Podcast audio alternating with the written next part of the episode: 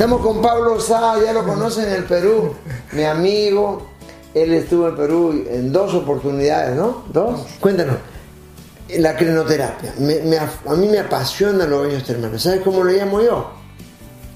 El mar de las alturas. Su contenido es, es parecido al líquido amniótico, tiene minerales, ¿no? Hay distintas clasificaciones de Claro, aguas. claro.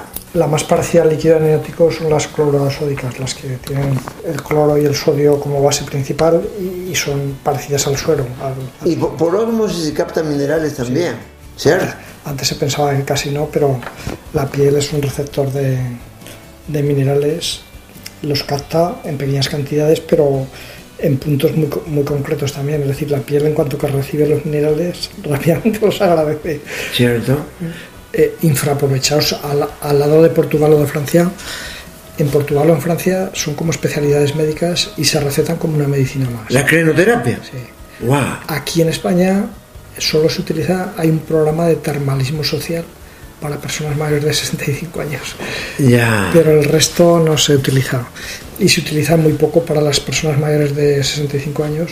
Se utiliza más casi como tratamiento turístico de unos días Ya. que, que para intentar quitarles medicamentos, aunque en realidad la mayoría de la gente que hace este, este tratamiento de, de inserso disminuye la- el consumo de medicamentos espectacularmente. Pero el aprovechamiento de los balnearios también podría ser una parte, así que si se anima la salud, los puede empezar a utilizar también. Claro. Es parte de la hidroterapia, pues, ¿no? Eso es, Eh, Es como el padre Ney, ¿no? Hay un sacerdote que hacía esas curas, ¿no? eso es. La hidroterapia. Naiz hizo las curas eh, utilizando como base principal el agua fría.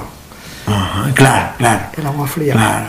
O sea, que, que es, que- que es también un tratamiento muy interesante el entrenamiento, crioterapia, ¿no? el tratamiento o el entrenamiento a- al frío con el agua fría, que es lo que hizo Ney, que ahora sabemos cada día mejor cómo estimula el sistema inmunológico y la capacidad que tiene de revitalizar a la gente, claro. Si en el planeta Tierra la gente dejara de comer siquiera un día al mes, se evitarían muchas enfermedades. Ni en las medicinas naturales se le da la importancia que se merece. Sí. En pocas palabras, el ayuno rejuvenece. Bueno, Es el único sistema que se ha comprobado que alarga espectacularmente la vida y la calidad de vida. Es decir, que de, de toda la, la investigación que hay ahora para alargar la vida y la calidad de vida, los elementos fisiológicos que, que se ha visto com- que funcionan, eh, se trata de buscar sustancias que imiten esos elementos, lo que hace el ayuno, ¿no? Entonces, con lo sencillo que es no, no tener que inventar nada, sino entrenarte a hacer. Y una cosa muy interesante, que bueno, lo que se ha visto últimamente, es que en el momento que nos ponemos en el ayuno, empezamos a consumir la grasa. De la grasa salen tóxicos que tenemos acumulados, pero el mismo cuerpo, para defenderse de esos tóxicos, pone un sistema de anti-intoxicación en marcha tan potente que es capaz de desintoxicarnos de cosas que incluso eh, no nos habría desintoxicado de no ponernos en marcha para hacer el ayuno. ¿no? Eh, si te sientes mal de una comida a otra, saltéate la que sigue. Qué buena es esa, ¿no? Eso es. Y, y el ayuno que hacemos todos los días, toda la gente, que es la base de, de entregarte para hacer más, a veces con alargar unas pequeñas horas, se pone en marcha una parte de ayuno más interesante que ya pondría en marcha estos mecanismos. Es muy sencillo, eh, es decir, y se podría enseñar a toda la gente, sobre todo a los que comen demasiado, que es, lo- es lo- el que la, la parte esta. Y luego la parte hambrienta de verdad, pues también eh, enseñar a comer con la comida justa, ¿no? Es decir, que yo, yo creo que hay alimentos en el mundo, en casi todos los sitios, que si lo sabemos aprovechar hay para, hay para comer, ¿no? O sea, el ayuno puede ser una disciplina que ordene nuestro metabolismo para que la gente aprenda ¿no? a comer para vivir, no a vivir para comer, ¿cierto? Hay un escándalo de la gente que come demasiado, pero hay, tenemos aquí en nuestro mundo otro escándalo que es la cantidad de comida que se tira, ¿no? Pero hay siempre hay que pre- hay un pre-ayuno prepararse, ¿no? Hay gente que en Semana Santa quiere ayunar. Eh, días antes, alimento que lo laxe, ¿cierto? Eso es, hay una, hay una preparación para que el cuerpo lo cojas mejor y una preparación también mental, de saber que te vas a poner en ayuno y que vas a estar con otro tipo de, Hay que estar activo, de moverse. de comida. Si estás sano, hay que estar en activo.